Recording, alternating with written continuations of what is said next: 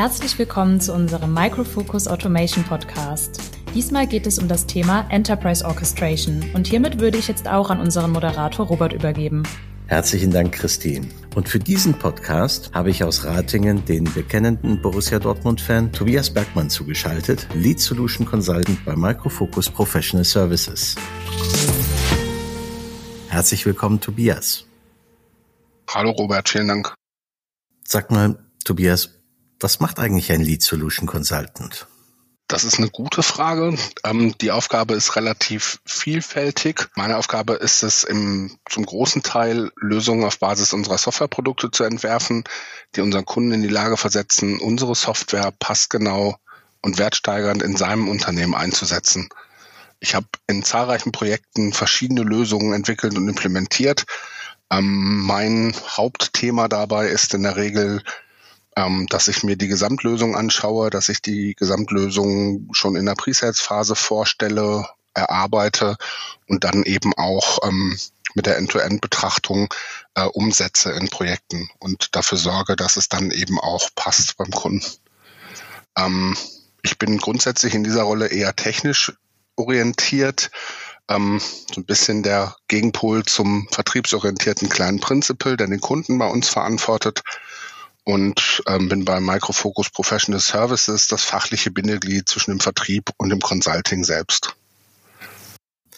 Das ist in der Tat unglaublich spannend und klingt sehr herausfordernd. Womit muss ein erfolgreicher Tag für dich beginnen, damit du genau das so in dieser Reihenform leben kannst als Lead Solution Consultant? Das ist gar nicht so kompliziert. Ich äh, bin Gott sei Dank kein Morgenmuffel. Der perfekte Start in den Arbeitstag sieht so aus, dass ich bei einer Tasse Kaffee die Nachrichten des Morgens überfliege, gerne dabei auch die Fußballnachrichten. Ähm, du hast es ja gerade schon angesprochen.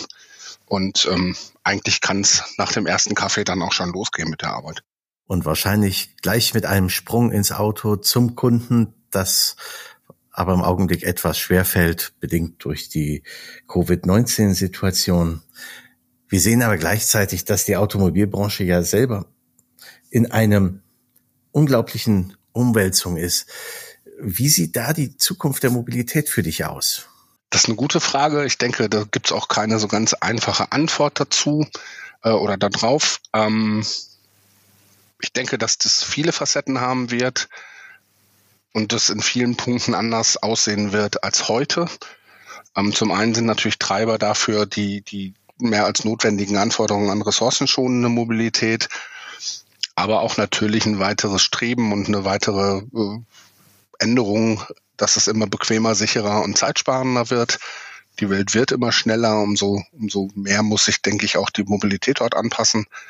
Ähm, das Thema autonome Fahrzeuge, was ja immer mal wieder äh, hochkommt und immer weiter äh, interessant bleibt, sag ich mal, ähm, finde ich auch spannend. Das wird sicherlich ein, viele Vorteile geben. Auf der anderen Seite gibt es, denke ich, da auch noch große Herausforderungen, mal abseits vom Technischen. Ähm, gibt es da sicherlich die Herausforderungen der ethischen Frage, wie reagiert ein Automobil, was selbstfahrend ist, wenn es einen Unfall verhindern will. Ähm, und da sind zwei Optionen und äh, unterschiedliche Menschengruppen würden vielleicht gefährdet. Das ist ja so das Thema, was immer hochkommt. Das halte ich für spannend, wobei ich denke, das kann man noch fachlich und technisch lösen, indem man feste Vorgaben macht. Ähm, ein anderes Thema ist aber für mich, wenn ich an, an einen komplett autonomen Verkehr in der Innenstadt denke, wie kann darauf reagiert werden, dass zum Beispiel Fußgänger ähm, den Autoverkehr komplett blockieren, ähm, einfach auf die Spra Straße springen und äh, einfach sagen, nö, hier kommen jetzt keine Autos mehr durch. Ähm, wie geht man mit sowas um? Das finde ich ganz spannend, das finde ich technisch spannend und das finde ich eben auch von Lösungsansätzen sehr interessant. Und du hast gerade autonomes Fahren angesprochen. Das ist auch ein Punkt, den wir in anderen Podcasts schon thematisiert hatten und dann auch auf die IT gekommen sind, von In-Auto bis hin zum Backend. Wir hatten da festgestellt immer wieder, dass die noch stärker serviceorientiert aufgestellt werden muss, noch stärker verzahnt werden muss. Welche Auswirkungen hat das?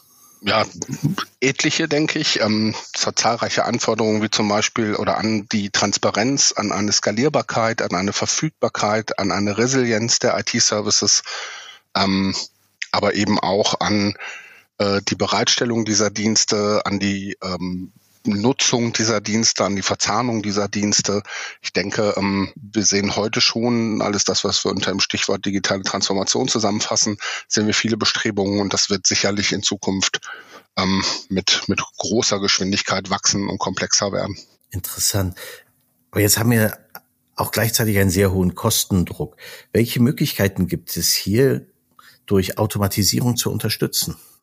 Aus meiner Sicht ist das die Enterprise Orchestration, das heißt eine End-to-End-Automation, die ähm, viele Prozesse vereinheitlicht, automatisiert bereitstellt, in kurzer Zeit bereitstellen kann und dabei eben im Bereich End-to-End nicht einfach nur ähm, einen Prozess von Ende zu Ende zu betrachten, ähm, eine Bereitstellung von Servern inklusive einem Webserver, inklusive Monitoring und Backup-Anbindung oder sowas, sondern End-to-End -End heißt in dem Falle dann darüber hinaus eben auch von der Bestellung über die Bereitstellung zur Abrechnung. Das beinhaltet eine Task-Automation, dass bestimmte Tasks automatisiert werden, aber es beinhaltet eben auch eine Nachvollziehbarkeit der Schritte, was wurde wann von wem gemacht. Ähm, das Ganze über verschiedene Plattformen und definitiv ist natürlich auch das Thema Verrechnung ein ganz großes, was man damit lösen kann und wo man damit äh, ja erstmal die Transparenz schafft, die Nachvollziehbarkeit hat und damit dann auch überhaupt erst in die Lage versetzt, diese Services auch abzurechnen. Okay, aber das hört sich alles noch ein bisschen nach sehr Data Center-lästig an. Viele dieser Services werden ja in Zukunft aus der Cloud erbracht oder vielmehr aus vielen Clouds. Und viele werden auch schon fertig als konsumierbarer Service dort zur Verfügung gestellt. Benötigt man dafür auch noch eine Enterprise Orchestration? Ja, auf jeden Fall. Ich würde sogar sagen, umso mehr. Auf der einen Seite ist natürlich gerade da das Thema Abrechnung ein großes Thema. Wir haben ja in der Vergangenheit erlebt, dass vieles in die Cloud geht ähm, viele Unternehmen Cloud-Services anbieten oder die Möglichkeit den Nutzern zur Verfügung stellen, das zu nutzen. Es hat dann so ein bisschen dafür gesorgt, dass die Services eigentlich teurer wurden, weil jeder konsumiert hat und sich keiner um die Abrechnung gekümmert hat. Ähm, insofern ist gerade das Thema natürlich eine große Herausforderung. Auf der anderen Seite ist aber auch ähm, es notwendig, die geeigneten Ressourcen zu auszuwählen. Also ob es jetzt Compute, Storage, Network Ressourcen sind, ähm, wo konsumiere ich die? Mache ich das in-house? Mache ich das in der Cloud A, Cloud B, Cloud C? Ähm, und da ist natürlich eine, eine äh, vernünftige Enterprise-Orchestrierung zum einen bei der Abrechnung äh, in der Lage, das zu tun. Und auf der anderen Seite aber eben auch äh, kann es dabei unterstützen, ähm, die geeigneten Clouds, die geeigneten Ressourcen auszuwählen, beispielsweise indem man Sicherheitsstufen angibt und bei einer hohen Sicherheitsstufe wird es dann vielleicht in-house gemacht, was Datenschutz angeht. Bei der niedrigeren wird es dann vielleicht ähm, in der Cloud A gemacht. Bei einer niedrigen Anforderung an die Verfügbarkeit wird vielleicht nochmal ein billigerer Service gewählt. Sowas kann man natürlich oder sowas macht man auch in einer Enterprise-Orchestrierung, dass man solche Cloud-Brokering-Services äh, und Auswahlservices mit anbietet das ist sicherlich auch ein, ein wichtiger Punkt. Ach so, das hätte ich jetzt gar nicht gedacht. Wir hatten jetzt aber, ich muss da noch mal nachhaken, wir haben jetzt sehr viel gesprochen über Definition der Services, über die Konsumierung der Services. Wir haben auch gesprochen über die Verrechnung der Services. Aber irgendwie müssen die doch auch mal bereitgestellt werden. Wie geht das denn? Ja, zum einen ähm, ist es natürlich notwendig, an irgendeiner Stelle mal diese Services zu definieren. Und dann gibt es eben verschiedene Möglichkeiten. Ähm, was, was wir immer machen, ist das so aufzubauen, dass man modulare Services anbietet, die man zusammenklicken kann und sich daraus dann neue Services bauen kann. Das muss natürlich zu irgendeiner Stelle irgendwie definiert sein. Das kann man auch automatisieren, aber irgendeiner muss es mal definieren. Und zum anderen haben wir da eben dann auch äh, Möglichkeiten, wir nennen es Automation for Automation. Das heißt, ähm, unsere Automationstools eben auch zu automatisieren, dass es dann ähm, automatisch gestaged wird und eben dann auch aktiviert wird ähm, am bestimmten Datum, wann es zur Verfügung stehen muss. Das heißt, da kann man eben auch bei der Bereitstellung viel automatisieren, indem man dann die Automation automatisiert.